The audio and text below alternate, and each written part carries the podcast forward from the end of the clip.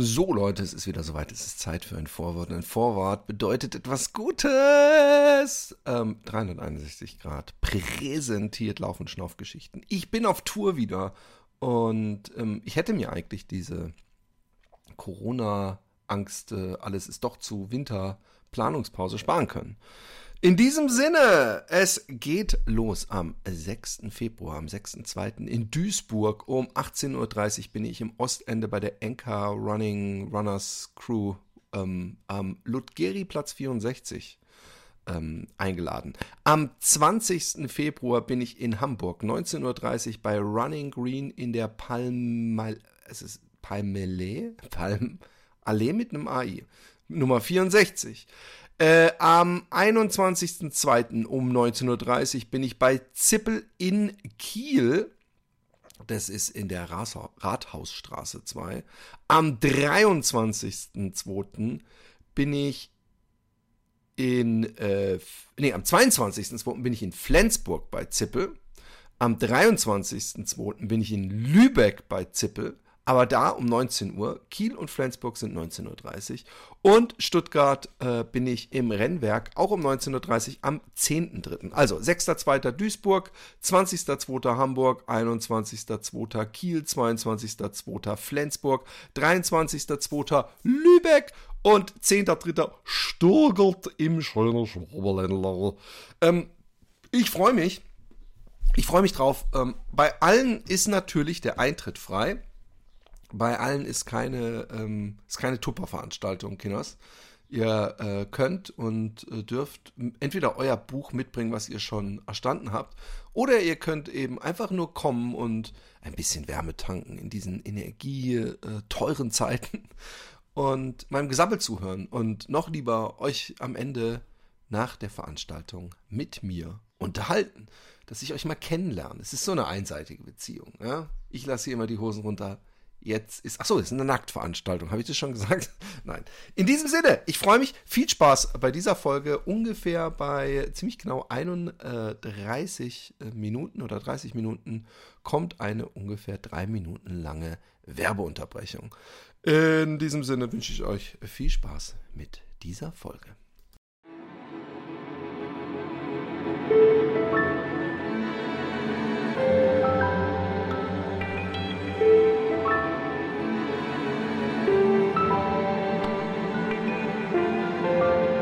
Fat Boys Run. Der Laufpodcast mit Philipp Jordan.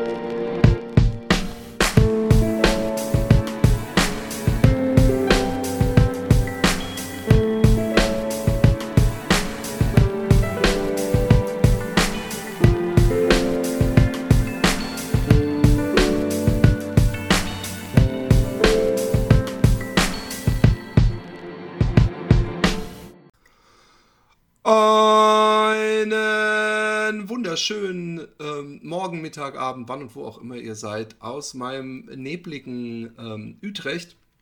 Ich, äh, wer mein äh, Strava ähm, aufmerksam verfolgt hat, wird sehen, dass zumindest heute am Tag der Aufnahme, am 10., nicht seit, der dritte Tag ist, seitdem ich nicht gelaufen bin. Und ähm, ohne das jetzt lange breit treten zu wollen, weil ich habe einen äh, tollen Gast heute. Vielleicht weiß sie ja dazu was. Äh, ein weiblicher Gast, so viel ist jetzt schon gespoilert. Gibt es das Wort Gästin eigentlich? Das muss ich mal in die Runde fragen, weil ich finde, es klingt unglaublich weird.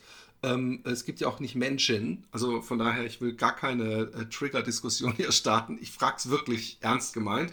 Ähm, aber ich, ich, ich habe unglaubliche Probleme mit meinem Fußboden, also meinem Unterfuß oder wie auch immer das, Fußsohle. Äh, die brennt und ich habe inzwischen nachgeguckt, Burning Feet Syndrome.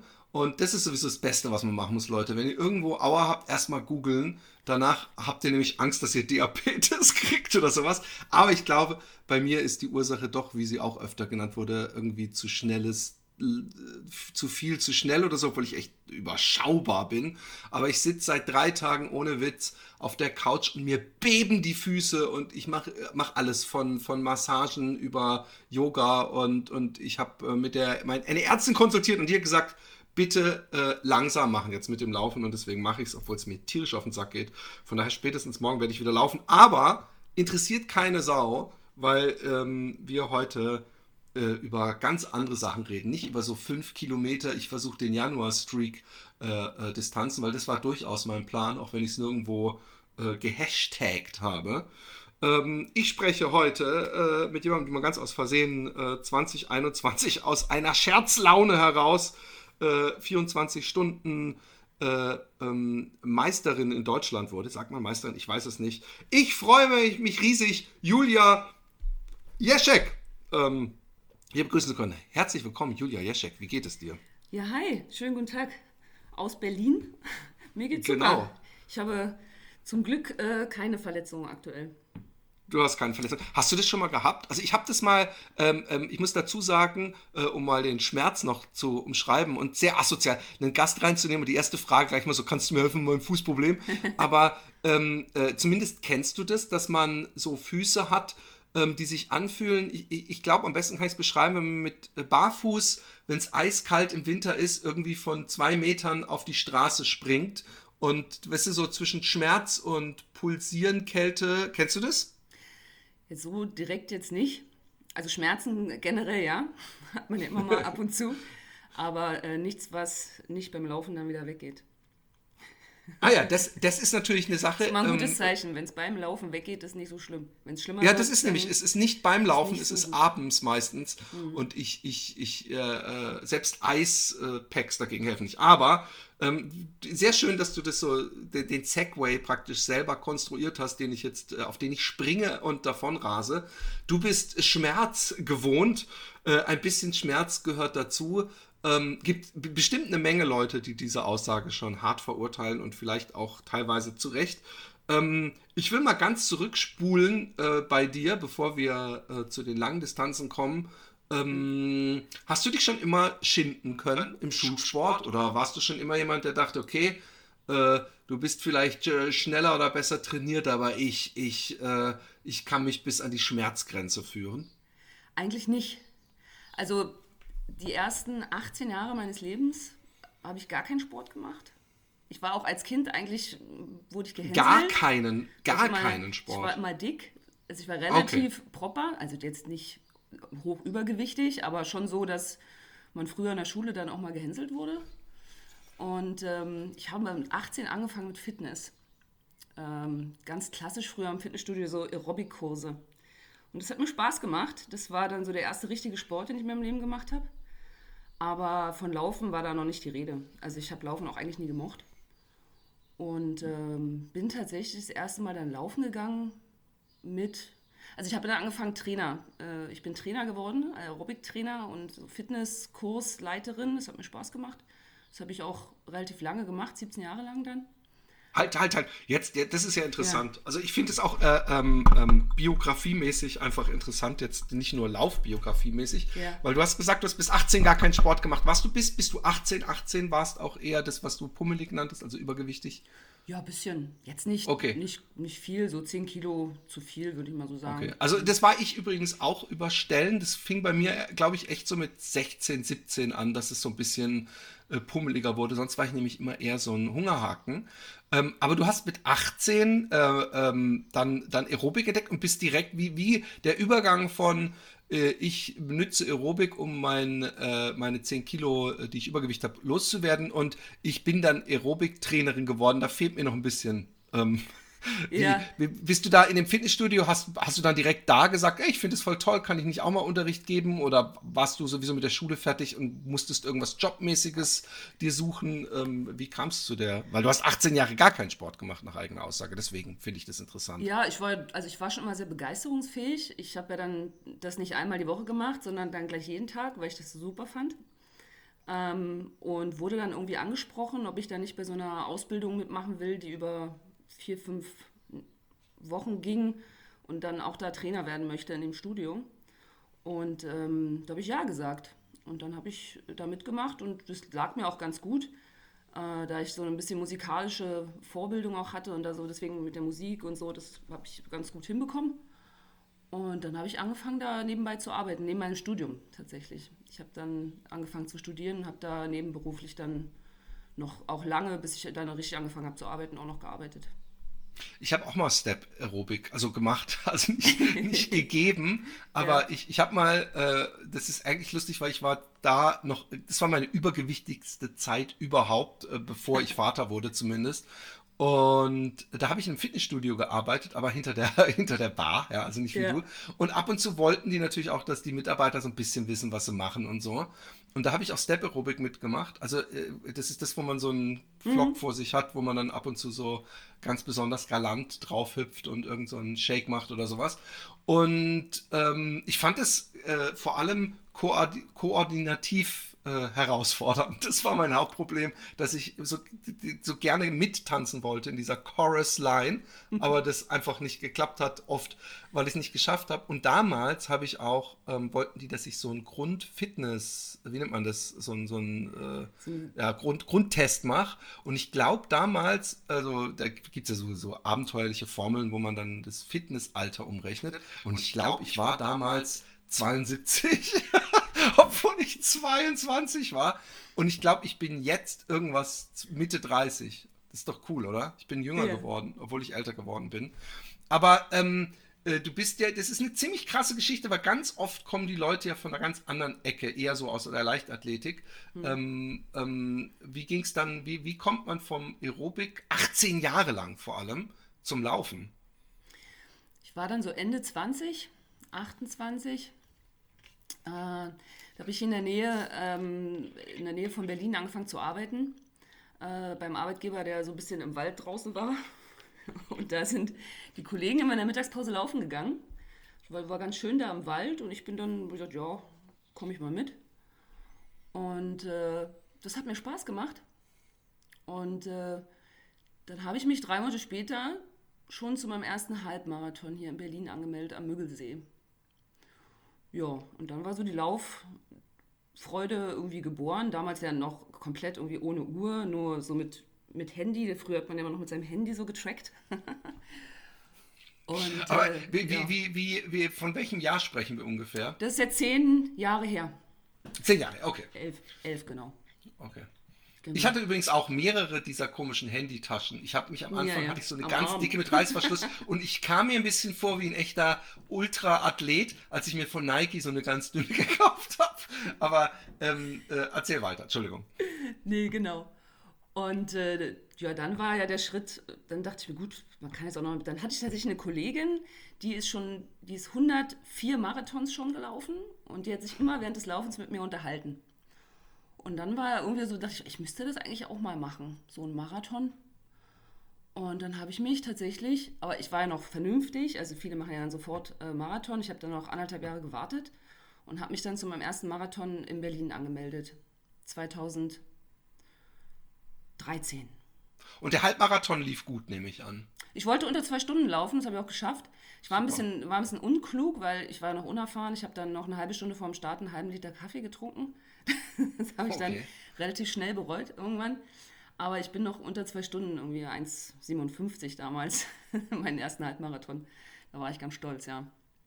Bei mir ist es übrigens ähnlich gewesen. Bei mir lag es eher an meinem Vater, der so viele Marathon gelaufen ist, der mir praktisch verboten hat, in dem äh, Jahr, in dem ich das Laufen so abgöttisch lieben gelernt habe, auch gleich, gleich mich für einen Marathon, einzuschreiben. Der hat gemeint, nein, äh, so ein Jahr insgesamt solltest du da auf jeden Fall äh, äh dir Zeit lassen.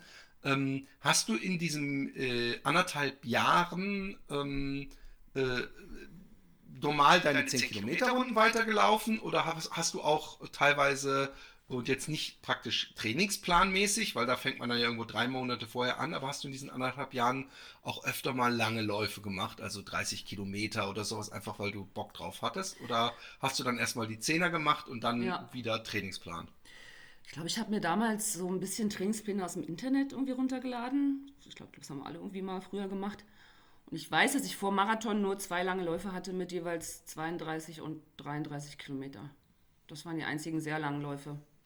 Also den Rest weiß ich gar nicht mehr so hundertprozentig, aber ich habe nicht viel Langes gemacht. Ich habe auch, glaube ich, nur so 50 Kilometer, 60 Kilometer die Woche gemacht. Da dachte ich aber schon, es wäre sehr viel.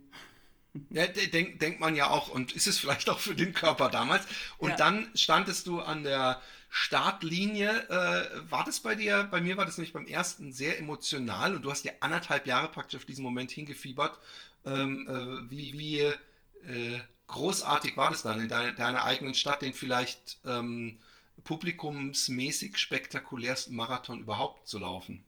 Ja, das war schon, also ich glaube, ich habe die Nacht davor gar nicht geschlafen. Sehr wenig. Ja. Ich hatte richtig, also ich hatte Angst. Ich wusste ja nicht, so was passiert nach äh, 33 Kilometern. Ähm, da ist man ja wirklich noch ohne Uhr. Also nach, eigentlich war das eine gute Sache. Man wirklich nur nach Gefühl gelaufen ist. Das macht man eigentlich jetzt auch, glaube ich, viel zu wenig, weil man sich immer so auf seine Uhr fixiert, welches Tempo man jetzt laufen muss. Und meine Eltern waren auch an der Strecke, wusste ich, die stehen dann da und ich muss jetzt noch weiterlaufen, sonst sehe ich meine Eltern nicht mehr. Und es wurde dann schon schwer, so ab 30, aber es war sehr emotional. Auch dann äh, der Zieleinlauf. Und es lief auch erstaunlicherweise sehr gut. Also ich bin ein Tempo von Anfang bis Ende, da hat man die Splitzeiten, dann konnte man ja alle einsehen, äh, bin ein Tempo von Anfang bis Ende durchgelaufen. Das war erstaunlicherweise, das Super. konnte ich da, anscheinend hatte ich schon Talent für, immer gleiches Tempo durchgängig zu laufen. Super. Ähm, ähm, kannst du, also äh, gleichmäßig laufen äh, ähm, ist ja das eine, aber hast du ein Tempogefühl? Also wenn, wenn du lauf, läufst und du hättest jetzt keine Uhr dabei und du würdest 10 Kilometer laufen, äh, kannst du dich da einschätzen? Ja, mittlerweile. Na, also das kann ich jetzt schon mal sagen. Also nicht auf die Sekunde natürlich, ja, aber. Wir trainieren nur nach Puls. Also ich trainiere nach Puls. Ähm, nicht nach Tempo. Und ich weiß ungefähr, wenn ich laufe, wie hoch mein Puls ist. Deswegen kann ich das dann in der aktuellen Situation, wie ich jetzt gerade trainiert bin, relativ gut einschätzen, wie schnell ich dann bin, ja. Wo wir gerade äh, so kurz in die Trainingsgeschichte einge, äh, Analyse vor allem, ähm, trainierst du auch mit Wattanalyse? Nein, nur mit, Nein. nur mit Puls. Okay. Ist ja vielleicht auch bei Straße und äh, mhm. äh, lange gar nicht so wichtig, glaube ich. Aber ich lasse mich gerne von Lars Schweizer das nächste Mal über den Mund fahren, wenn wir zusammen casten. ähm, äh, ja, und dann war der erste Marathon gelaufen und du hast gesagt, so schön mit dem Laufen, jetzt widme ich wieder dem Aerobik, ne? Nein, ich natürlich gleich danach für nächstes Jahr wieder angemeldet. Für Berlin-Marathon. ja, ja. Aber jetzt ist die Frage, ähm, ich, ich habe am Anfang äh, so ein bisschen ähm, gedacht, das klingt wie, wie meine, äh, wie, wie ich so dieses Mehr und sofort und gleich einschreiben für einen Halbmarathon nach drei Mal laufen und so weiter. Ähm, wann kam denn äh, die Idee, äh, mehr als einen Marathon zu laufen? Oder wann hast du überhaupt gehört zum ersten Mal vom Ultramarathon laufen? Weil am Anfang ähm, ist es ja für die meisten eher so, dass ein Marathon schon irgendwie so, so das unterscheidet so die normalen äh, Spaßsportler von den Gestörten und ähm, man beschäftigt sich am Anfang überhaupt nicht, da noch überhaupt weiter zu laufen. Äh, wie, wie war deine ersten Berührungen mit dem Ultralaufen? Das war eine lustige Geschichte. Also ich hatte früher, oder die gibt es vielleicht immer noch, gibt es diese Fitness-App äh, Freeletics. Ich weiß nicht, ob es die immer noch gibt. Keine Ahnung. Da, da konnte man mal so Fitness, Fitnessübungen machen, die so einen Namen von Göttern hatten oder so Burpees und äh, da musste man immer in der, so verschiedene Übungen hintereinander machen und da gab es auch eine Community und da habe ich eine sehr gute Freundin, wir sind immer noch sehr, sehr gut befreundet, also sind auch Teammitglieder jetzt, äh, kennengelernt und ähm, die ist immer schon mehr gelaufen und die hatte dann, und in Berlin kennt man ja den Mauerweglauf ja. den, äh, den lang, die 100 Meilen. Und sie hatte dann irgendwie die, wir haben uns dann da irgendwie connected und geschrieben und haben uns auch privat äh, geschrieben und äh, telefoniert und auch getroffen. Und sie meinte dann, sie würde gerne mal diesen Mauerweg laufen, aber nicht alleine. Und ob wir das nicht als Staffel machen wollen, zu zweit. Also einer läuft 90 Kilometer und der andere 70. Und äh, ich, also ich so 90 auf keinen Fall, kann ich nicht. Aber 70 ist ja nur ein, ist ja Marathon und noch ein bisschen. ja. Könnte man, da ist schon cool. Also ich mochte ja immer so Sachen ein bisschen mehr machen. Also wenn es irgendwie darum ging, irgendwie Sportübungen zu machen, habe ich auch mal ein bisschen mehr gemacht, weil ich es irgendwie cooler fand. Und dachte, ja klar, machen wir zusammen, tolle Idee, 70 Kilometer laufen. Und äh, habe dann angefangen, mich darauf vorzubereiten mit ihr so zusammen. Und äh, dann haben wir das gemacht zusammen, diesen Staffellauf. Aber ähm, das, äh, übrigens, ich hatte ja den, den äh, Gewinner des letzten Mauerwegslaufs. Ja. Äh, der, ja. der ist da auch ziemlich cold, der ist nämlich schon nie 160 gelaufen vorher. Ja. Ähm, aber es interessiert mich jetzt doch ähm, ähm, wie, trainingsmäßig. Also du bist ja Marathon davor gelaufen. Ähm, äh, weißt du ungefähr noch äh, auf den, äh, in der Vorphase zum Mauerwegslauf, äh, was du so an Kilometern gemacht hast. Also, also nicht nur Distanzenlänge, sondern auch Wochenkilometern. Das interessiert die Leute immer sehr. Zu wenig, Also ich habe okay. damals ja noch selbst irgendwie gedacht, ich trainiere jetzt dafür. Dann habe ich gedacht, es war jetzt einfach eine gute Idee, wenn ich irgendwie in sechs Wochen vorher drei Marathons laufe. Und wenn ich ja drei Marathons laufe, muss ich ja zwischendurch dann nicht mehr so viel machen, weil ich muss mich auch noch erholen. ich dann, I, I love this hatte, logic. ich habe dann, äh, dann habe ich so einen, einen, einen Sechs-Stunden-Lauf gemacht in der Vorbereitung. Ähm, das war dann das erste Mal, dass ich länger als Marathon gelaufen bin. Und äh, das war Schicksal eigentlich, weil, also bei dem Lauf, um da vorzugreifen, habe ich dann meinen äh, Trainer kennengelernt, der mich jetzt trainiert. Der hat da mein Talent erkannt bei diesem Sechs-Stunden-Lauf hier in Berlin. Und äh, also eigentlich habe ich viel weißt zu wenig Weißt du noch, wie viele Kilometer du da gelaufen bist bei ja, den sechs Stunden? 58, das war auch jetzt ah, nicht ja, so super. viel. Ich bin auch ein bisschen gegangen am Ende, aber äh, ja, aber genau. wir, wir müssen ja immer ja, hier nochmal ja. festhalten, dass du praktisch die Laufschuhe gerade erst frisch entdeckt hattest und auch da äh, eine Distanz gelaufen bist, die du vorher nie gelaufen bist. Genau. Da, also wenn man ins Blinde reinläuft, finde ich, so ins Dunkle, sagen wir mal, finde ich das immer, äh, äh, dass man etwas vorsichtiger läuft. Genau, also ich habe, glaube ich, nur so, auch nur so 80 Kilometer die Woche gemacht, Maximum. Also mehr habe ich nicht in der Vorbereitung da gemacht. Ich habe es auch ein bisschen Ist jetzt aber auch nicht mehr nur, ne, finde ich. Ja. Also ist auch nicht mehr nur. Ja. Ist schon ordentlich. Und wir waren auch eigentlich dann, wir waren ganz erfolgreich da. Also wir sind in der Staffel da irgendwie Zweite geworden hinter zwei Männern. Also da gab es auch keine Einteilung von Männern und Frauen. Aber das war schon, ging es mir nicht, also es war mein schlimmster, eigentlich mein aller, aller schlimmster Ultralauf. Die, die 70 Kilometer. Ja, ja. Also ähm, schlecht habe ich äh, Ganz kurze Frage, ist das so eingeteilt von den Veranstaltern, dass das in 90 und ja. 70 gesplittet? Ah, okay. Genau, also das geht ja jedes Jahr einmal in die eine Richtung und dann nächstes Jahr in die andere. Und diese Wechselpunkte, es gibt vier Wechselpunkte, äh, die sind vorgegeben, weil es auch irgendwie auch noch Viererstaffeln gibt. Und da gibt es immer eine sehr lange Strecke und dann ähm, eine, die ein bisschen kürzer ist. Und bei den anderen Staffeln gibt es auch eine sehr lange und dann bisschen kürzere Distanzen. Das ist nicht gleichmäßig aufgeteilt. Ja. Und ähm, das war äh, Horror, äh, höre ich äh, zwischen den Zeilen heraus. Mhm. Äh, weißt du, wo es schief ging? Ja, ich hatte Krämpfe. Ich hatte auch Krämpfe so im Bauch. Das war ganz, äh, ich musste auch, bin auch viel gegangen dann irgendwann. Äh, ich meine, es war auch Sommer. Das war natürlich, ist immer im August. Es war relativ warm. Vielleicht lag es auch an der Verpflegung. Ich habe, ich lag einfach am, am zu wenigen Training. Ja. Halt, welche, äh, welche äh, war erst deine Kollegin dran oder ja, erst du? genau. Sie ist los du hast also die letzten. Dann, ja, ich bin die Nacht dann so reingelaufen, in den Abend rein. Das Was natürlich auch unglaublichen Druck auf deine Schultern äh, ja. äh, macht, weil wenn du anfängst und es, ja, obwohl das ist natürlich auch kacke, wenn man schon den, den zweiten Läufer gar nicht in Action bringt, aber ich glaube, ist halt kacke, weil du weißt, sie hat 90 äh, äh, erfolgreich geschafft du kannst jetzt nicht einfach aufgeben, dann hat sie so ein bisschen das für nichts gemacht, ne? Nehme ich mal an, dass das mitgespielt hat im Kopf, oder nicht? Ja, ich hatte auch noch zwei Fahrradbegleitungen äh, dabei, die mich da unterstützt haben. Also da kann man ja auch nicht jetzt einfach, geht ja. nicht, muss man dann schon irgendwie bis zum Ende noch äh, durchstehen. Und ähm, äh, wie, wie schmerzhaft wurde es gegen Ende? Und, und hast du jemals kurz auch wirklich drüber nachgedacht, aufzugeben? Oder? Ich glaube, aufgeben war jetzt nicht die Option. Äh, es wurde schon sehr, ich bin viel ab und zu da mal gegangen zwischendurch. Ähm, natürlich auch wahrscheinlich zu schnell gestartet, wie es halt immer irgendwie so ist. Ähm, ja, ich habe dann so ein bisschen Krämpfe bekommen und dann im Ziel war dann, da war dann Ofen aus. Konnte ich auch nicht mehr, da muss ich mich hinlegen. okay. Aber wir haben es geschafft, ja. Und ähm, jetzt erstaunlicherweise läufst du ja äh, sehr erfolgreich Ultras. Also das scheint nicht ein Erlebnis gewesen zu sein, was dich abgeschreckt hat oder wo du dachtest, nie wieder, sondern ähm, äh, äh, es kam ja scheinbar der Durst nach mehr. Was war dein nächstes Abenteuer danach? Gut, ich hatte ja im Vorfeld äh, in der Vorbereitung da äh, meinen Trainer kennengelernt. Die haben mich da angesprochen vom, von dem Verein, wo ich jetzt bin. Und das war schon immer, ich hatte vorher auch schon mal gegoogelt, weil ich eigentlich immer alleine laufen auch irgendwie blöd fand. Ich hätte, wollte mal gerne ein Team haben. Es gab ja mal diese Laufgruppen und so, aber das ist ja jetzt auch nicht, nicht das Gleiche. Also ich wollte schon gern irgendwie, ich wollte auch immer schnell sein. Ich wollte immer mich auch, ich habe auch immer an Wettbewerben mit 10 Kilometern und so teilgenommen. Ich wollte auch ein bisschen schneller werden. Es war schon auch mein Ziel, ein bisschen besser zu werden. Und ähm, da war das natürlich super, dass ich da meinen Trainer kennengelernt habe und der hat dann eigentlich die Ziele so vorgegeben. Also gut, dann bin ich danach irgendwie nochmal Halbmarathon gelaufen und ich glaube ein Jahr später bin ich dann meine erste 50 Kilometer deutsche Meisterschaft gelaufen schon. War das das am Auensee? Nee.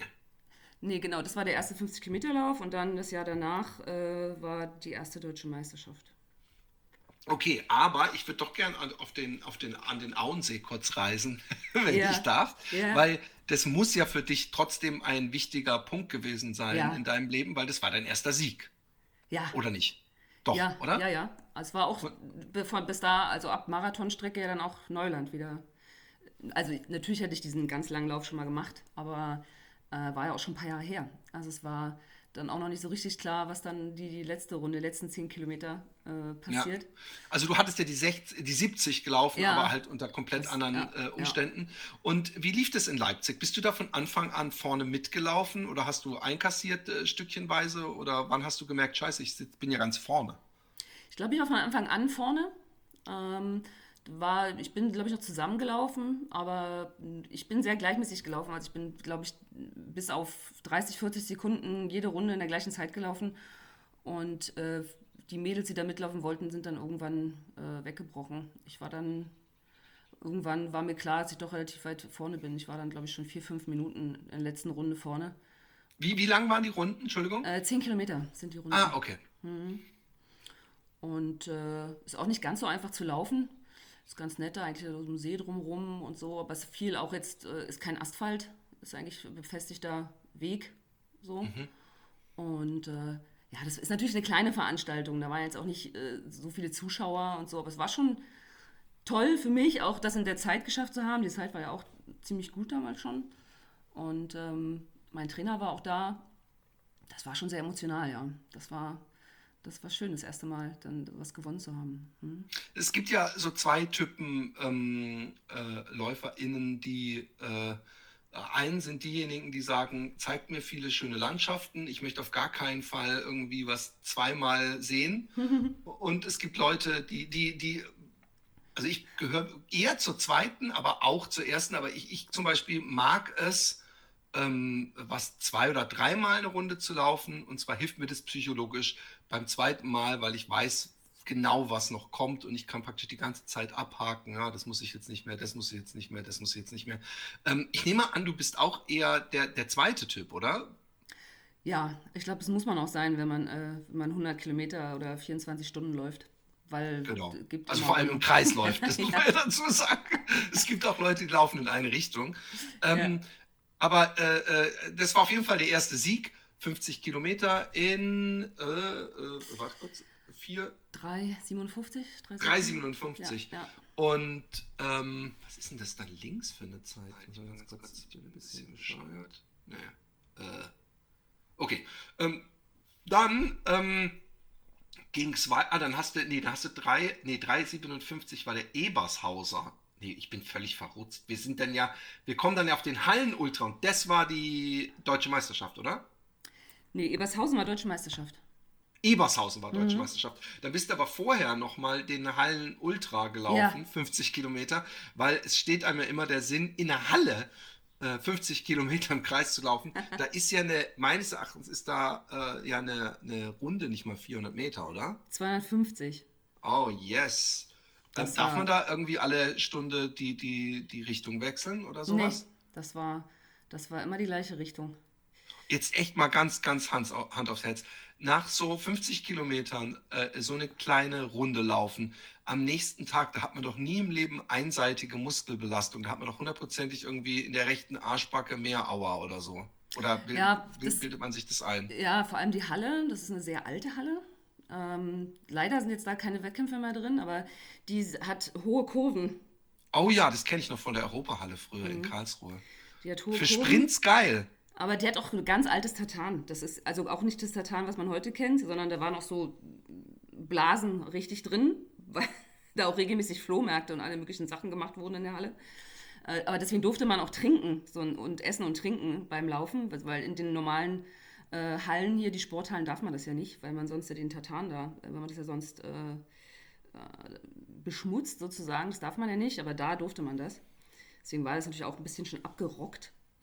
Ja, ja, ja, also das war, oh, und da war auch noch, das, alle möglichen Sachen prasseln da auf einen ein. Da war noch ein Imbiss, der hat dann angefangen, Würstchen zu kochen und dann über die Anlage war da in der ganzen Halle so Würstchengeruch und ach oh Gott, da war, da war, oh. Scheiße. Und da kannst du ja nicht mal flüchten. Also das ist ja nicht so, ach, wenn man da einmal das Stadion kommt, einmal in der Stunde. Nein, nein. Ähm, und äh, jetzt, jetzt ganz kurz, es sind die erhöhten Kurven. Normalerweise würde ich denken, wenn ich die ganze Zeit eine Linkskurve laufe, weil ja. es ist ja, die Geraden sind ja dann 50 Meter oder so, dann habe ich eine eher höhere Belastung auf dem linken Fuß. Wenn die aber eine Hochkurve äh, ist, habe ich eventuell, weil ich ja gar nicht so schnell laufe, äh, dass ich von der Zentrifugalkraft irgendwie einen Nutzen hätte, habe ich doch wahrscheinlich sogar eher auf dem rechten Fuß dann, weil der mehr Gewicht hält. Oder hast du am nächsten Tag sowas gar nicht großartig bemerkt? Oder an dem Tag selber auch vielleicht? Gut, also das ist natürlich der Wahn. Wie viele Menschen war da am Start? So 50 Leute auf einer 250 Meter Runde. Wenn man diejenige ist, die am schnellsten läuft, ist auch nicht so. Man muss ja die ganze Zeit immer überholen. Das kam ja auch noch dazu. Oh, das ja. heißt, man musste dann relativ hochlaufen, auch in den Kurven. Aber das Talent, glaube ich, eines Ultraläufers oder warum man selber Ultraläufer ist, man vergisst solche Sachen wieder. Ja, genau. Sonst ich glaube, das ist generell im Leben so. Man vergisst das, das dann irgendwann, dass man diesen Schmerz oder dass da was wehtat. Also ich kann mich jetzt bewusst gar nicht mehr so richtig dran erinnern. Ich hatte auf jeden Fall Muskelkater, das ist klar. Aber man vergisst sowas. Ich glaube, man muss es auch vergessen, weil sonst würde es man nicht mehr oft machen. Und ähm, wie viele Leute sind da übrig geblieben? Weil das stelle ich mir schrecklich vor. 250 Meter, 50 Teilnehmer. Äh, äh, man könnte jetzt ausrechnen, äh, ich glaube, alle zweieinhalb Meter, aber ich bin ganz vorsichtig, ja. ähm, äh, äh, müsste dann jemand laufen. Mhm. Äh, war ja ein schrecklicher Spießrutenlauf oder hattest du das Glück, dass vielleicht nach der Hälfte die Hälfte sich schon verabschiedet hatte? Nee, die sind alle, ich glaube, es gab sogar zu der gleichen Zeit noch einen 100 Kilometer Lauf. Die sind noch oh weitergelaufen. Mein Gott. Oh mein Gott. Okay. Ähm, das Ding äh, äh, hattest du auf jeden Fall, also das in den Hallenultra gewonnen. Und dann kam Ebers Hausner ähm, ähm, 50 Kilometer und das war deine e genau. erste ähm, offizielle äh, DUV äh, Deutsche Meisterschaft, äh, an der du teilgenommen hast. Wie viele Leute waren da am Start? Um, 100 vielleicht so. Ich glaube so ungefähr 100. Und war das auch ähm, wieder in so einer kleinen, äh, äh, also in einem Stadion oder wie, wie viel? Nee, die Runde war ähm, fünf Kilometer war die Runde. Oh, okay. Ja, ja, ja. Also 20 mal, äh, nee, 10 mal die Runde, Entschuldigung. Genau. Sehr doof. 10 mal die Runde. Und wie lief das? Erstaunlich gut.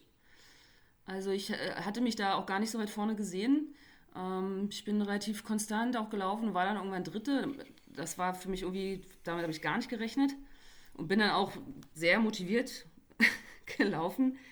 Und äh, dann war es aber leider am Ende so, äh, dass ich doch ein bisschen Tribut zollen musste, dem Anfang, hohen Anfangstempo. Und hinter mir war da noch eine Läuferin, die war sehr viel erfahrener als ich. Und äh, da, ich war, glaube ich, 30 Kilometer lang Dritte und 200 Meter vom Ziel oh. hat sie mich übersprintet. Da bin ich Vierte geworden, ja. Da habe ich mich, also ich habe mich auch gefreut, aber da habe ich mich schon auch geärgert, dass ich dann. Nee, da ist verständlich, wenn du die 200 Meter vom Ziel. Hm. Ähm, unglaublich. Wir machen ganz kurz Werbung. Und es ist mal wieder Zeit, unseren Sponsorpartnern zu bedanken. Und das ist Athletic Greens. Ähm, und es geht um AG1. Was ist AG1? Das sind äh, Vitamine, Mineralstoffe, Botanicals, Bakterienkulturen und andere Inhaltsstoffe aus echten Lebensmitteln in Pulverform und äh, die bekommt ihr äh, nach Hause geliefert und könnt die so leicht bekömmlich und leicht äh, äh easy aufnehmbar äh, konsumieren.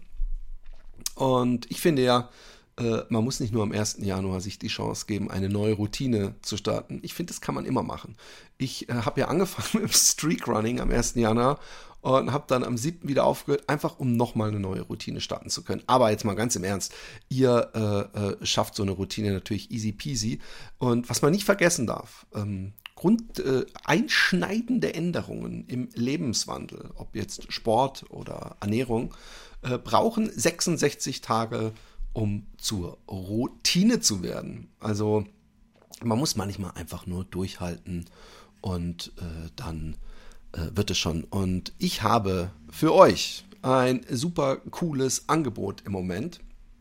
Exklusiv für Hörerinnen vom Fatboys Run auf athleticgreens.com slash fatboysrun erhältst du beim Abschluss einer monatlichen Mitgliedschaft einen kostenlosen Jahresvorrat Vitamin D3 und K2 Vitamin D, wir wissen alle, wo, wozu es wichtig ist. Und äh, gerade äh, momentan äh, in diesen dunklen Monaten. Und ähm, du bekommst AG1 im praktischen Reiseformat, weil wir sind ja alle auch mal unterwegs äh, ähm, äh, zu einem Marathon. Also auf athleticgreens.com slash fatboysrun informieren. 90 Tage, nicht mehr 60 Tage, 90 Tage komplett risikofrei testen und äh, somit äh, deine Ernährungsversorgung unterstützen. Und stark in dieses Jahr starten. Und wie gesagt, den 1. Januar, den backen wir uns, wann wir den 1. Januar wollen. Und es ist nie zu spät, eine äh, gesunde Routine äh, zu starten. Und die 75 Inhaltsstoffe, Vitamine, Mineralstoffe, Botanicals, Bakterienkulturen und weitere Inhaltsstoffe aus echten Lebensmitteln, wie gesagt, exklusiv als Fatboys Run HörerInnen zusätzlich ein Jahresvorrat Vitamin D3 und K2 und fünf praktische Travel Packs für unterwegs bei Abschluss einer Mitgliedschaft. Kostenlos dazu. Also auf athleticgreens.com slash fatboysrun.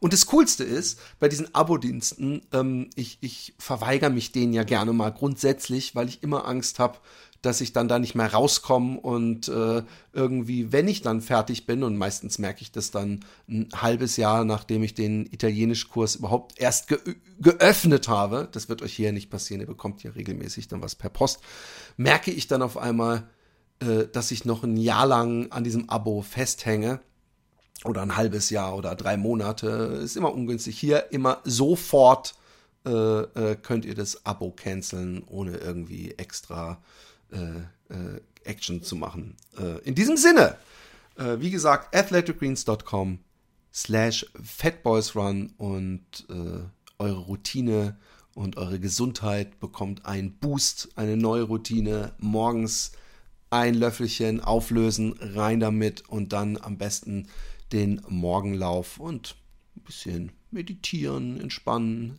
Selbstmassage, in der nicht vorhandenen Sonne liegen. Und äh, jetzt geht's weiter in der Show. Und wir sind wieder da. Ähm, unglaublich. Ähm, es wäre jetzt fast interessant äh, zu hören, wie das Erlebnis äh, bei der Dame war, die dich 200 Meter vom Ziel überholt hat.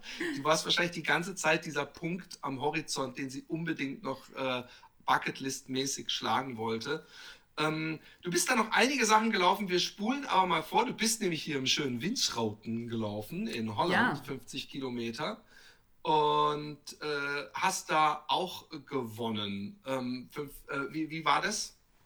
Wie, wie hat es dir gefallen hier? Also Windschoten ist, äh, ich weiß gar nicht genau, man spricht es anders aus, ne? Windschoten, irgendwie. Windschoten. Genau, danke.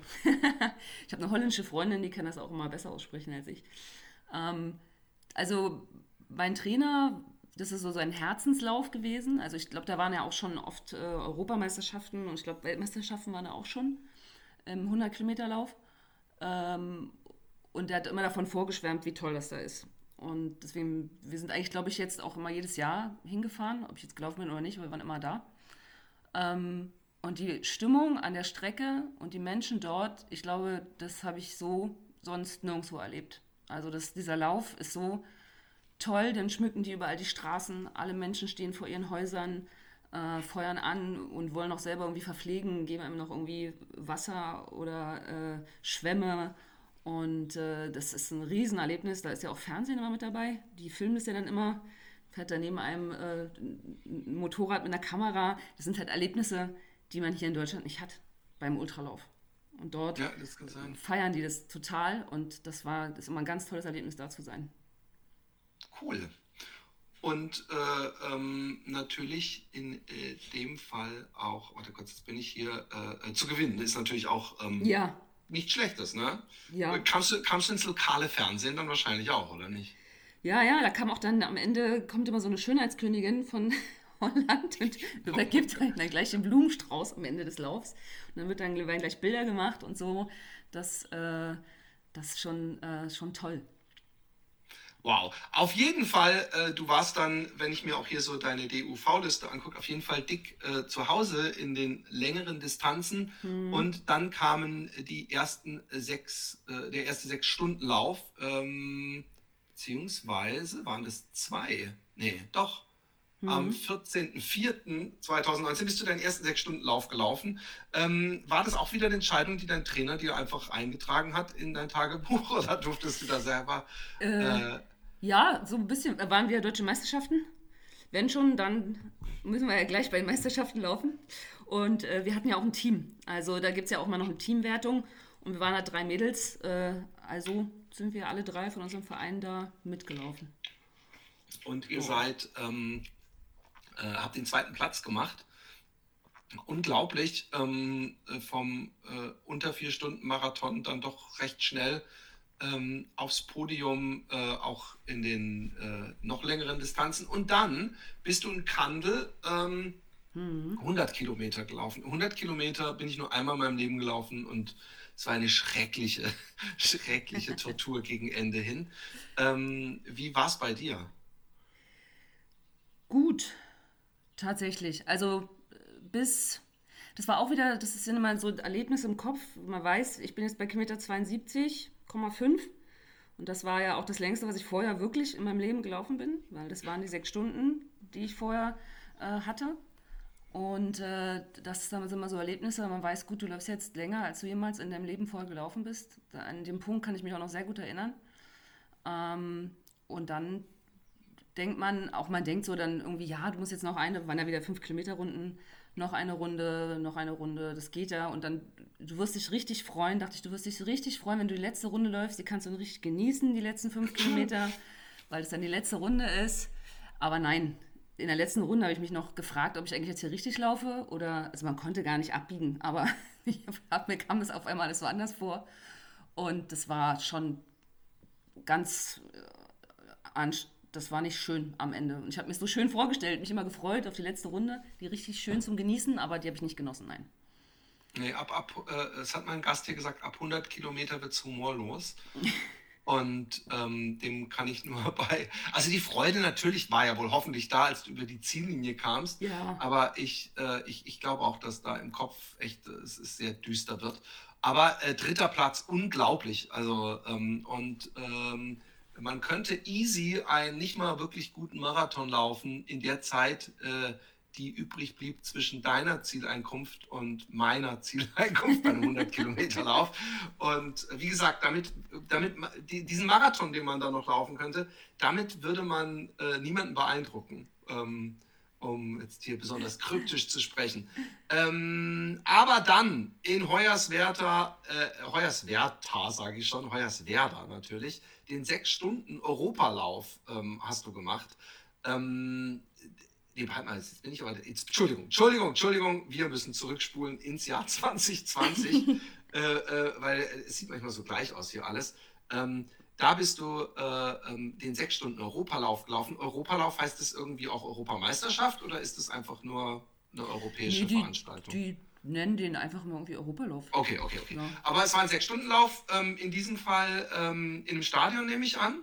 Ja, das war ja, da war ja dann Corona. Und das ah, war, stimmt, wir sind ja jetzt in Corona-Zeit. Ja, das war der einzige Lauf, irgendwie, der so stattgefunden hat. Und ich bin in Hoyerswerda vorher schon mal gelaufen bei dieser deutschen Meisterschaft. Da war es aber eine andere Runde, die war ein Kilometer lang. Und jetzt aber aufgrund von Corona haben die das ins Stadion verlegt und da war äh, 400 Meter Aschebahn. Oh, oh, okay. Bei, bist du, äh, läufst du Asche öfter oder bist nee, du Asche schon? Okay, gar nicht. Gar nicht okay. eigentlich, nee. Wir haben ja eigentlich keine Aschebahn. Ähm, und es waren, glaube ich, auch über 30 Grad. Ja. Oh. Und sengende Hitze im Stadion. Muss man auch dann, ist auch für den Kopf dann mal, ist eigentlich ja. gut, mal sowas zu machen. Dann, man wird mental auf jeden Fall stärker davon. Unglaublich. Ja. Ähm, wir, wir haben jetzt noch gar nicht ähm, so gewisse Themen, die natürlich auch viele Hörer ja. interessieren und Hörerinnen ähm, angesprochen.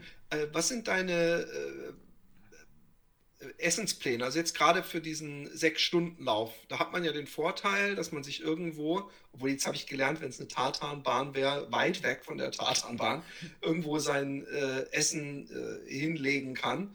Ähm, Gibt es für dich so ein paar Sachen, wo du sagst, das ist mein, mein Golden Fuel, damit, äh, das kann ich vertrag, verträgt mein Magen immer, das gibt mir äh, die entsprechende Power oder kannst du alles essen? Äh, äh, wie sieht's aus? Also was ich gar nicht kann, ist kauen. Also ich kann nichts essen, nichts Festes eigentlich beim Laufen zu mir nehmen.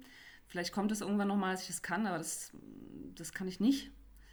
Äh, ich trinke also ausschließlich. Ähm, ja, so Sportsgetränke, äh, normale äh, Kohlenhydratgetränke, die aber irgendwann dann auch, irgendwann wird es einem ja ein bisschen über, dann nach einer gewissen Zeit.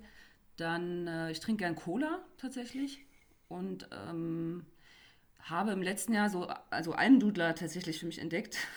Okay. Wenn ich mal ein bisschen was Frisches trinken möchte, habe ich immer Almdudler getrunken. Almdudler Cola und äh, ja, normales äh, Mauten trinke ich tatsächlich ganz gerne. Okay. das, das trinkst du gerne. Also gut, okay. Ja. Ähm, äh, ähm, die einen sagen so, die anderen so, ja, ja. ich bin ja der, der ähm, wie nennt man das nochmal, der Missionar oder der Posterboy, das Maskottchen, Apfelschorle, sage ich dir. Das ist das ultimative Ultragetränk, finde ich. Vor allem, das, das, das flutscht auch so schön runter. Bei Cola ist ja manchmal mit der Kohlensäure so eine Sache. Ja, die also muss raus vorher, ja. Hm. ja. Aber das finde ich ekelhaft. Ich habe bei diesem Taubertal, bei irgendeiner ja. Station, haben die das noch, zum Glück war das nur bei einer total ernst genommen und haben die ganze Zeit mit einer Gabel in den Cola-Gläsern versucht, die Kohlensäure rauszuschütten. Ganz ehrlich, also ich trinke lieber ähm, ähm, oder andersrum, ich mache lieber lautstark die nächsten zwei Kilometer darauf aufmerksam, dass ich äh, keine Kinderstube genossen habe, als dass ich eine, eine absolut äh, äh, stille Cola trinke. Aber jedem das sein. Und ich finde, Apfelschorle hat irgendwie immer so einen, so einen Kohlensäuregehalt, den ich auch gerne ähm, während des Laufens trinke. Aber ähm, wir schweifen ab. Diese sechs Stunden, ähm, äh, die du gewonnen hast, äh, wo du 67 Kilometer und 236 Meter auf die Bahn gebracht hast. So ein sechs Stunden Rennen äh, gestaltet sich ja anders als ein normales Rennen. Ähm, bist du die ganze Zeit äh, ähm, auf der Höhe gewesen, wie groß dein Vorsprung ist oder wie es mit Konkurrentinnen aussieht? Äh, oder bist du einfach deinen Schuh gelaufen? Doch, ja, ja. Also das sieht man, also auf einer 400 Meter Bahn, ja, kriegt man ja mit, wie oft man dann auch irgendwie jemanden überrundet oder überrundet wird. Das, das kriegt man dann schon mit, ja. Aber da waren auch nicht so viele, äh, nicht so viele Läufer am Start. Deswegen war das auch recht übersichtlich tatsächlich. Und im Jahr darauf hast du gedacht, ich mache das einfach nochmal und hast bis. War, war auf, immer noch Corona. genau. Aber das Schöne ist, äh, du hast dich gesteigert, bist nicht 600 Meter mehr gelaufen. Das ist übrigens ein schöner Beweis, ähm, wie, äh, obwohl es ist nicht, äh, eigentlich müsste man die Strava-Kilometer sich angucken, aber dass du scheinbar wirklich gut ein, ein Tempo durchlaufen kannst, dass du zweimal die 87 eintütest. Und ähm, dann dachtest du, hey, ich finde sechs Stunden ist so schnell vorbei. Es war, ich, ich habe noch gar nicht richtig genießen können und es war schon fertig. Warum nicht viermal so lange laufen und äh, mich anmelden für den 24-Stunden-Lauf in Bad Blumau? Ähm, ganz ernsthaft, da hast du dich aber doch vorher. Ähm, scheiße, das ist ja gar nicht so lange, viel später, sehe ich gerade. Mhm. Hast du dich da anders vorbereitet nochmal? Oder was ging da in deinem Kopf ab? Weil du wusstest, wie die sechs Stunden waren, du wusstest, wie 100 Kilometer waren. Und bei 24 Stunden und mit deinem Lauftempo weiß man, du wirst da nicht nur 100 Kilometer laufen in 24 Stunden. Ja, also ich bin ja tatsächlich, bevor ich das gemacht habe, nur ein einziges Mal 100 Kilometer in meinem Leben gelaufen. Und sonst ein paar Mal sechs Stunden. Aber man läuft ja jetzt auch nicht im Training irgendwie 150 nee, Kilometer natürlich oder nicht. so. Das macht man ja nicht. Ja, ja, klar. Ja. Und äh, ich kann mich noch erinnern, mein Trainer rief mich im April an oder schrieb mir eine Nachricht, Julia, wir müssen mal reden. Ich so, oh Gott, was ist los? Habe ich was falsch gemacht? Hat er mitgekriegt, dass ich letztens mein Training ein paar Kilometer zu wenig gelaufen bin. und äh, rief an, ja, was, wir laufen jetzt 24 Stunden, was hältst du davon? Ich so, ach, das war eigentlich... Hast du deinen Trainer über irgendeine so Sadomaso-Anzeige kennengelernt, zufällig? Ja, mein Trainer ist ja im Ultrabereich äh, schon immer Trainer gewesen, also auch vorrangig Ultra, auch andere Distanzen, aber er kommt selber, also er kommt selber vom Gehen, 50 Kilometer Gehen, also er kennt das so ein bisschen mit dem lange Laufen. Aber ich glaube, er wollte eigentlich nie 24 Stunden machen, weil da muss er ja 24 Stunden auch dabei sein. Da hat er jetzt irgendwie, glaube ich, auch nicht so eine Lust drauf gehabt, da 24 Stunden an der Strecke zu stehen. Ach ja, wenn man selber ein bisschen Einsatz. Äh, nein, nein, ich mach Spaß. Und? Ähm, und ich war eigentlich, muss ich sagen, war das früher immer mein Traum, wenn ich, also ich weiß gar nicht, ich hatte immer so einen Gedanken, gut, wenn du 24 Stunden läufst, dann eigentlich musst du ja einfach nur laufen. Du musst ja jetzt nicht mal bei 50 Kilometer muss man ja doch dann relativ schnell laufen, wenn man da so Tempo 4,30, 4,40 ist ja dann doch schon relativ schnell. Aber hallo. Und äh, ich dachte, eigentlich musst du nur laufen. Machen wir. Und eigentlich hat man Übrigens ja. ist der Grund, warum ich äh, äh, Marathon oder so laufe, damit nicht so auffällt, wie, wie langsam ich laufe. Und du läufst 24 Stunden, weil du ja. findest, dass man bei 50 Kilometer so schnell laufen muss. So unterscheiden sich die, die, äh, äh die Ziele. Und äh, äh, ja, erzähl weiter, sorry. Nein, und ich, ich wusste ja auch, man kann natürlich auch zwischendurch Pausen machen. Also das ist natürlich was anderes als 50 oder 100 Kilometer zu laufen, weil man kann sich auch zwischendurch mal hinsetzen. Man muss, man kann auch mal gehen. Äh, das waren alles Sachen in meinem Kopf, die das für mich so gestaltet haben, dass ich dachte, wir, wir machen das jetzt einfach. Und äh, ja, aber das Training dafür war natürlich äh, komplett anders als vorher. Wahrscheinlich viel Doppelbelastungen auch, ne? Also wir haben äh, vor allem auch Nachtslaufen trainiert, tatsächlich. Also in den sechs, letzten sechs Wochen vorher habe ich keine Nacht von Samstag zu Sonntag geschlafen. Wir sind nachts äh, immer, also wir haben auch so Sachen gemacht, so 20 Kilometer, eine Stunde Pause, 10 Kilometer, nochmal eine Stunde Pause, nochmal 20, weil auch diese ganz vielen Belastungen, also 60, 70 Kilometer laufen, ist natürlich für den Körper belastender als fünfmal am Tag 10 genau. oder 15 Kilometer laufen. Ja. Ähm, Hast du auch Fahrrad-Ausgleichstraining äh, gemacht zufällig? Nee. Fahrradfahren okay. ich auch nicht so. Oh, ist auch anstrengend. ja, ich dachte eher um die Belastung, ähm, wenn du so viele mhm. äh, Distanzen läufst, dass man auch ein Training davon auf dem Fahrrad hätte machen können, äh, um so ein bisschen den ganzen Apparatus äh, zu, zu schonen. Ähm, aber äh, die, diese Planung, die kam aber nicht erst nach Hoyerswerda, oder? Also das wäre praktisch äh, äh, zwei nee. Monate vorher. Ihr nee, das kam so am Anfang im des April. Jahres. Am April. Okay, okay, okay. Ja, Und ähm, dann standest du da an der Startlinie. Wann, äh, weißt du noch, äh, ob der morgens oder abends anfing, der um Lauf? Um 10. Fangen meistens, also die meisten 24 Stunden fangen um 10 an. Morgens? Mhm, genau. Okay. Und ähm, wie groß war das Feld? Wie war die Stimmung? Wie, wie fühltest du dich? das, die Stimmung ist ja, also das muss man auch immer sagen, so ein 24-Stunden-Lauf, die Stimmung ist ja eine komplett andere. Da reisen ja alle mit ihren Wohnmobilen an. Äh, da wird erstmal die Liege rausgepackt, wo man sich ja zwischendurch mal auch mal schlafen legt. Also man, da sind ja nicht Leute dabei, die alle irgendwie 200 Kilometer laufen wollen, ja. Viele, da gibt es ja wirklich viele, auch, auch Ältere, die das einfach so jetzt als Spaß auch sehen und zwischendurch schlafen gehen. Machen tatsächlich viele, mal sich zwischendurch hinsetzen und so. Und man läuft dann, also das ist ja wie so eine Familie, so ein bisschen auch der Start. Da waren, glaube ich, so 80, 90 Leute da. Und die Ultra-Gemeinschaft ist ja doch dann sehr familiär. Das ist, äh, dieses Konkurrenzdenken ist da nicht bei solchen Läufen nicht so doll ausgebildet wie jetzt mhm. bei, äh, bei einem Marathonlauf oder bei einer deutschen Meisterschaft im 50-Kilometer-Lauf. Hm. Also, obwohl es auch eine deutsche Meisterschaft war, aber das, die Stimmung redest, Ich finde es so lustig, dass du vom 50 Kilometer Lauf so redest, wie ich vom 10 Kilometer Lauf. als ob, ob, da nur so diese, diese Sprinter unterwegs sind, die hetzen die ganze Zeit. Aber es ist natürlich immer äh, eine, eine Geschwindigkeitszunahme, ja. wenn weniger Distanz da ist. Da, logisch.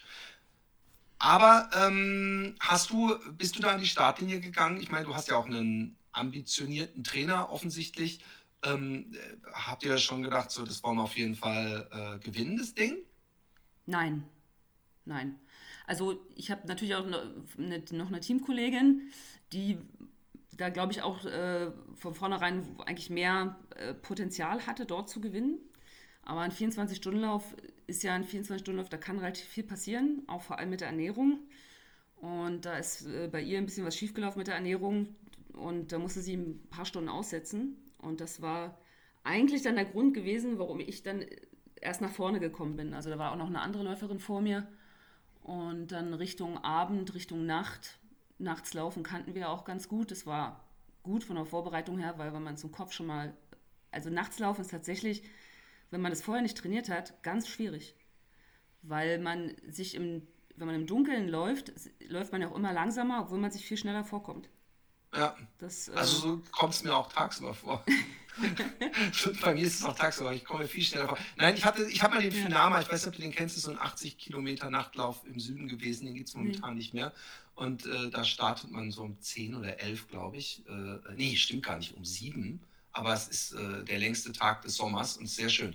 Aber ähm, da hatte ich das eben auch, dass es dann irgendwann dunkel wurde und mit Lampe und so. Das ist halt echt, äh, ich finde es für den Kopf vor allem anstrengend, ja. weil äh, du hast zwar dieses, diesen hellen, äh, erleuchteten Weg und je nach Lampe auch vielleicht noch den halben Wald dabei, aber im Grunde läufst du trotzdem immer in so ein schwarzes Loch rein, weil beim Laufen finde ich dann, ist doch die, das, die Weitsicht das, was das Auge vor allem schmeichelt. So der, der Blick ins Tal oder über die Felder oder tief in den Wald und das hat man dann halt nicht mehr.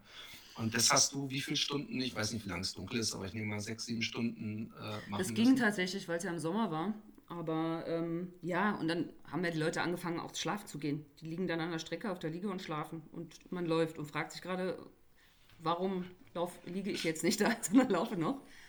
Und äh, dann gab es auch ein Restaurant an der Strecke. Da haben auch einige angefangen, sich ins Restaurant zu setzen. Warum nicht? Achso, hast du essensmäßig auch bei diesen 24 Stunden ähm, gedacht, ich kann da nur trinken oder hast du ja. gedacht, nee, da muss ich vielleicht auch mal was essen? Also ich habe versucht, mal so eine Salzbrezel zu essen, weil es war natürlich auch Sommer und man es war sehr warm. Deswegen war von vornherein klar, ein bisschen Salz müssen wir auf jeden Fall zu uns nehmen, aber ähm, das ging auch nicht so gut. Also ich habe tatsächlich nur getrunken. Und da habe ich mich wirklich, da habe ich ja dann Almdudler und Cola für mich entdeckt. Also das war der einzige Lauf, wo ich tatsächlich mich dann gegen Ende ausschließlich von Cola und Almdudler ernährt habe.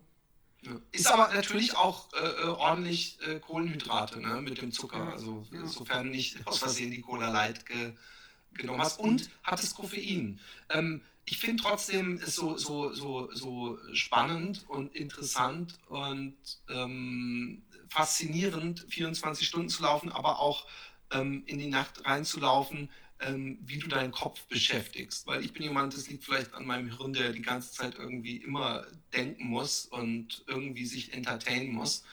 Und ähm, man kann natürlich nicht die ganze Zeit mit jemandem laufen, mit dem man sich unterhält. Hast mhm. du dir irgendwelche Musikpodcasts, äh, äh, Lauffreunde oder was weiß ich was äh, dazu, obwohl das durfte man wahrscheinlich nicht, weil es eine Meisterschaft war, aber mhm. ähm, wie, wie hast du dein Hirn, vor allem denke ich mir dann irgendwo tief in der Nacht, äh, äh, nachts um drei äh, wach und frisch gehalten? Gut, am Anfang habe ich tatsächlich, bin ich viel mit Leuten gelaufen, die ich kannte. Da war auch jemand dabei, den kannte ich nur über Instagram. Dann haben wir uns das erste Mal mal ein bisschen unterhalten, so ein paar Stunden lang. Das war eigentlich ganz, äh, eigentlich ganz gut. Das waren also die ersten Stunden. Und dann Richtung Nacht fing es ja an, äh, dass ich dann nicht mehr Vierte war, sondern dann war ich Dritte und wurde immer besser. Und dann auf die erste habe ich dann auch noch äh, gut gemacht und das hat natürlich mich im Kopf sehr beschäftigt, dass ich jetzt nach vorne laufe. Das äh, ist vom Kopf her besser, als wenn man von vorne wegläuft und Angst hat, jemand kommt von hinten. Das ist ja, ist ja immer ja. so. Das hat mich natürlich sehr motiviert, das hat mich äh, sehr wach gehalten, weil ich in der Nacht tatsächlich dann von Platz 3 auf Platz 1 gelaufen bin. Super. Mhm. Und es gibt wahrscheinlich nichts Schöneres als ein Sonnenaufgang, wenn man in einem 24-Stunden-Rennen erster Platz ist und weiß, ach, jetzt sind es wahrscheinlich nur noch drei, vier Stunden. Nur noch. Nur, nur noch, ja, ja. Und dann fängt man an zu rechnen. Also das bin ich dann immer. Ich habe dann auch angefangen zu rechnen, wie viele Runden habe ich Vorsprung, wie lange muss ich noch laufen, wie viel früher kann ich aufhören, ohne meinen Vorsprung einzubüßen. Ah, so fängt man dann natürlich, so fängt man dann an zu rechnen. Ja. Und dann dachte ich schon, gut, du hast jetzt hier acht Kilometer Vorsprung, das heißt, du kannst ja eigentlich schon 40 Minuten vorher aufhören. Äh, und dann kam aber irgendwann mein Trainer von der Seite und sagte zu Julia, wir könnten jetzt noch A-Kadernorm des DLV, 225 Kilometer, läufst jetzt noch A-Kadernorm. Ich so, ach nee, nee, ich wollte eigentlich jetzt schon ein bisschen früher aufhören. Nee, nee, das läufst du jetzt noch. Du musst jetzt noch bis 225 laufen. Weil A-Kadernorm, äh, für, für die, die nicht wissen, was das ist, ich äh, erklär mal kurz. Für, na, es gibt ja ähm, Europameisterschaften, Weltmeisterschaften. Also im Ultrasport gibt es bei 50 Kilometer 100 Kilometer und 24-Stunden-Lauf gibt es äh, internationale Meisterschaften. Und da gibt es vom Deutschen Leichtathletikverband auch äh, ein Kader für. Also wie es jetzt ah, ja, ja sonst also, auch im Marathon gibt oder im 10-Kilometer-Lauf ja. äh, gibt es ja auch Kader.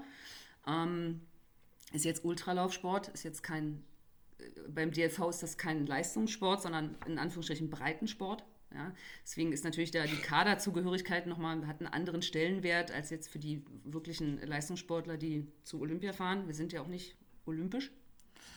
Und äh, wenn man in diesem Kader ist, kann man dann zu Europameisterschaften fahren, wenn man nominiert wird, ja. Und wenn man Krass. diese Distanz gelaufen ist, und dann habe ich mich dann quasi durch diese Leistung bei meinem ersten 24-Stunden-Lauf dazu qualifiziert, bei der Europameisterschaft äh, im letzten Jahr mitzulaufen. Genau. Also du hast äh, gewonnen mit 225 Kilometern und 640 Metern. Ich bin wirklich beeindruckt, äh, wie, wie, obwohl nee, du bist wahrscheinlich nach bin 225, noch ein bisschen weiter. hast du gedacht, jetzt leck mich, ich laufe noch eine, anderthalb Runden und dann hab, habt ihr mich gesehen hier. Genau. Ja, ja, dann bin ich ja immer noch Zeit war denn noch auf der Uhr? Also ich bin irgendwann ging es dann, war auch bin ich Streckenrekord noch gelaufen. Ähm, und dann äh, haben auch die Leute dann irgendwann an, angefangen zu klatschen, dann die letzten Runden und so. Das war gut, dann bin ich noch eine gelaufen. Ich bin dann 23 Stunden und 48 Minuten gelaufen. Oh, wow. Und dann habe ich mich hingesetzt. Cheaterin, in diesen zwei Stunden hättest du Geschichte schreiben können. Wie kannst du Scherz? So, und dann bist du zu dem eben schon erwähnten Europameisterschaft. Ähm, halt kurz, jetzt muss ich doch kurz gucken, wo ist die denn? Äh, in Verona war die, Italien in Verona. Alter, du bist ja ewig viel noch gelaufen. Entschuldigung für dieses. Äh, wann war die? Im September. Ach, im, im September im selben Ich glaube, das anderen sind die, die, so Zwischenzeiten, die da noch eingeblendet sind. Deswegen ist da so eine Riesenliste. Aber da sind äh, die Zeiten, die da noch stehen auf der DUV-Seite, sind so Zwischenzeiten von diesem Lauf. Okay, und das ist der, wir reden aber vom Jahr 22. Ja, ne? genau, das war. Ah, okay, deswegen, da bin ich ein großes Stück. Also in Lupa Totissima, ähm, ähm, nee, halt. So heißt der Lauf, genau. Warum ist da dann jetzt 100 Meilen und 100 Kilometer? Ach, das sind die Diese Splits. Zwischen, ja, ja, das sind die Zwischenzeiten, die die dann nehmen. Oh, okay, okay. Aber erzähl mal, äh, ein bisschen, da bist du angetreten äh, für ähm, Deutschland. Genau. Ähm, und ähm, wie, wie, wie, wie, wie viele Leute sind da überhaupt am Start? Es waren so 300, glaube ich. 200, oh. 300? Das sind ja relativ viele Nationen. Ne? Also das war schon äh, sehr gut. Und dann pro Team halt äh, vier, fünf, fünf Frauen, fünf Männer. Genau.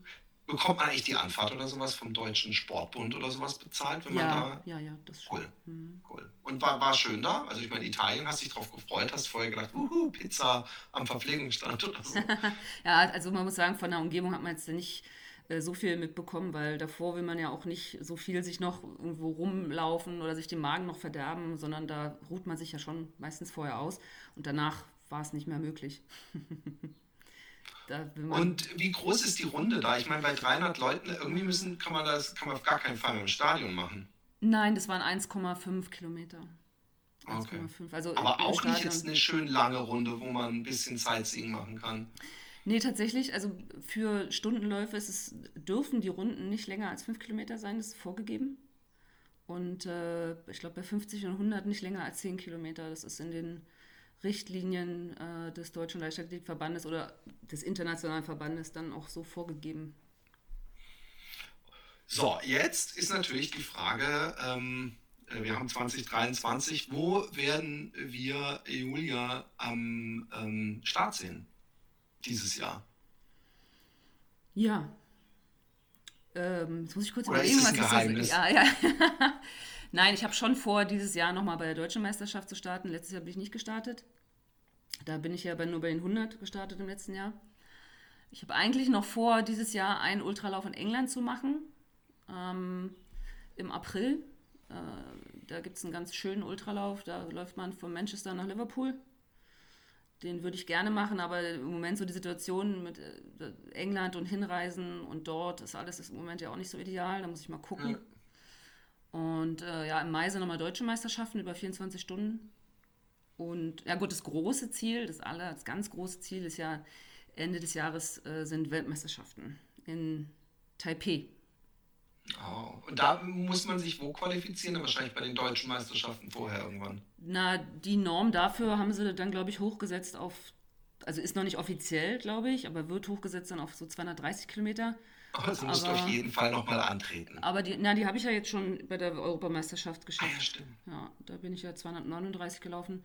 Deswegen bin ich da ja, das war auch nochmal, das ist bis auf, bis auf 800 Meter oder so, ja, glaube ich, bist du äh, praktisch jede Stunde 10 Kilometer gelaufen. Das ist immer noch, noch mal so ein, so ein Schritt, wenn man den Leuten dann sagt, ich bin eigentlich 24 Stunden lang fast 10 km/h gelaufen.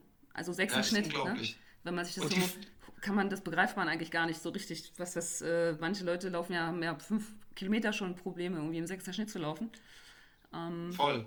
Und, und äh, sie vergessen, dass natürlich der Schnitt äh, trügerisch ist, weil du ja auch, wenn ja. du viel trinkst, trotzdem mal Pinkelpausen oder sowas ja, brauchst. Ja, und äh, von daher. Ähm, jetzt interessiert mich aber, ähm, äh, äh, äh gibt es für dich auch so, so große klassische Läuferträume, was weiß ich, Badwater oder ähm, ähm, mhm was es sonst noch gibt und die wären? Oder Spartathlon wäre da auch was für dich wahrscheinlich. Ja, auch tatsächlich. Aber Spartathlon ist natürlich, ähm, da muss man ja dann irgendwann am Ende ins Atlasgebirge reinlaufen. Und da sind ja sehr, sehr viele Höhenmeter. Und ich wohne in Berlin. Das hier zu trainieren ist auch nicht so einfach. Muss man auch trainieren, weil das, glaube ich, erst ab 160 Kilometer in die Berge reingeht. Die letzten 80 Kilometer, 1000 Höhenmeter oder sogar noch mehr, ist dann auch nicht so ohne. Ähm, dann eigentlich würde ich gerne Comrades. Comrades ist ja in äh, Südafrika. Ja. Den, das ist auch mein Traum, da mal mitzulaufen. Und äh, also sonst tatsächlich, den Lauf, auch einer meiner Lieblingsläufe ist New York Marathon. Ganz klassisch New York Marathon. Ja. Bin ich auch schon dreimal gelaufen. Äh, Laufe ich, da bin ich auch sehr, sehr gerne. Aber so was Ultradistanzen angeht, wäre jetzt schon diese, dieser, dieser Comrades äh, wäre schon nochmal mein Traum. Oder vielleicht diese Two Oceans gibt es ja auch noch. Ja, stimmt. Diesen, der ist dann länger, ne? Also ja, ist dann so ja. mehr Tagesveranstaltungen. Und ich hatte auch mal überlegt, den 100-Meilen-Lauf hier in Berlin zu machen. Aber zu Hause, also ich laufe auch tatsächlich da bei diesem Lauf hier neben meiner Wohnung, einen Kilometer vorbei. Es ist dann auch so psychologisch, wenn man zu Hause vorbeiläuft, aber weiterlaufen muss, auch ah, schwierig auf Hausstrecken zu laufen. Dass, dann, dass man dann ganz besonders viele Homies und Homegirls an der Strecke postieren kann, die einen motivieren. Aber ich verstehe es auch irgendwo, obwohl ich hier sehr oft mal Marathon gelaufen bin in meiner eigenen Stadt, aber das ist ja auch was, wo man nicht Angst haben muss. Ich will jetzt nach Hause, ich will nicht mehr bis zum Ziel laufen, das ist bei 160 Kilometern halt was anderes. Ähm, Laufbücher, äh, liest du gerne? Gibt es ein Laufbuch, wo du sagst, das hat mein Leben verändert? Ich habe tatsächlich ähm, Mentaltraining für Ultraläufer gelesen. Ich weiß jetzt gerade gar nicht genau, wer das. Äh, Michel Ufer wahrscheinlich. Genau, das fand ich, fand ich schon sehr spannend. Ähm, ansonsten, äh, nein. Nein, ich habe mir oft so YouTube-Videos von irgendwelchen Läufen angeguckt. das ist die nächste, die nächste Frage, äh, welcher äh, Lauffilm denn dich am meisten beeindruckt hat? Oder sind es dann mehr so. Äh, ja, Born to Run und, ach, dieser Film, dieser, dieser Barclay-Marathon-Film, den ja, ja, fand ich auch spannend. Also das ist jetzt nichts, was ich machen wollen würde, aber das sind so äh, Sachen. Und dieses Born to Run, und immer wenn es so um Emotionen, also Emotionen bei Läufen geht, da bin ich, äh, gucke ich mir mal, ach, dann fieber ich auch mal so mit. Das nimmt mich immer mit sowas. Finde ich toll. Cool. Ähm, Gibt es noch irgendwas anderes? Lieblingsschuhe? Hast du irgendwelche Lieblingsschuhe? Was läufst du eigentlich, wenn ich fragen darf? Also ich laufe die, wenn ich ein bisschen schneller laufen muss, also kürzer, so Halbmarathon, Marathon, laufe ich tatsächlich gerne Nike, aber diese Tempo, also ohne Carbon, bin ich so der Carbon-Freund tatsächlich, Tempo Next. Und bei 24 Stunden laufe ich Sokuni. Äh, ah, okay. Sokuni äh, Speed. Sokuni Speed Run. Speed Roll. Jetzt muss ich kurz überlegen, ah, okay. wie der heißt. Da bin ich echt sehr zufrieden mit. Also Sokuni ich meine, die, die äh, ich glaube, die meistgepolsterten sind ja die Triumph, wenn ich mich nicht täusche. Ja, ähm, ja, ja, das kann sein. Aber das ist, ähm, also diese Speedroll, die gibt es ja auch mit Carbon, aber ich nehme ohne Carbon.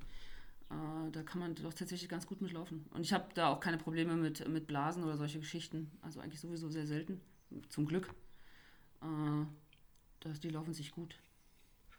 Dann bleibt nur zu fragen, wo können äh, die Leute ähm, dich äh, erreichen, äh, deine Leistungen verfolgen, mit dir in Kontakt treten oder dich sonst irgendwie unterstützen? Ja, sehr gerne über Instagram. Also ich bin unter über Julia unterstrich äh, äh Jetzig geschrieben, mein Name. Bin ich auf Instagram, genau, auf Instagram zu finden und auch auf Facebook, aber ich bin ein bisschen aktiver auf Instagram. Genau. Du bist die jüngere Generation. Ja, genau. In diesem Sinne, hey, super geil, ja. es war hochinteressant. Äh, vielen Dank, viel Glück auf jeden Fall äh, dieses Jahr und äh, dann hoffentlich auch äh, bei der Weltmeisterschaft. Und ähm, es hat mich sehr gefreut, dass du gekommen bist. Und äh, ich hoffe, du bist in Winschroten wieder. Ich weiß nicht, ob ich da auch sein werde, aber Holland Vielleicht ist doch, Reise tatsächlich äh, kann es gut sein, dass wir da auch sind. Super. Vielen Dank. Ja, ich bedanke mich auch. Tschüss. Tschüss.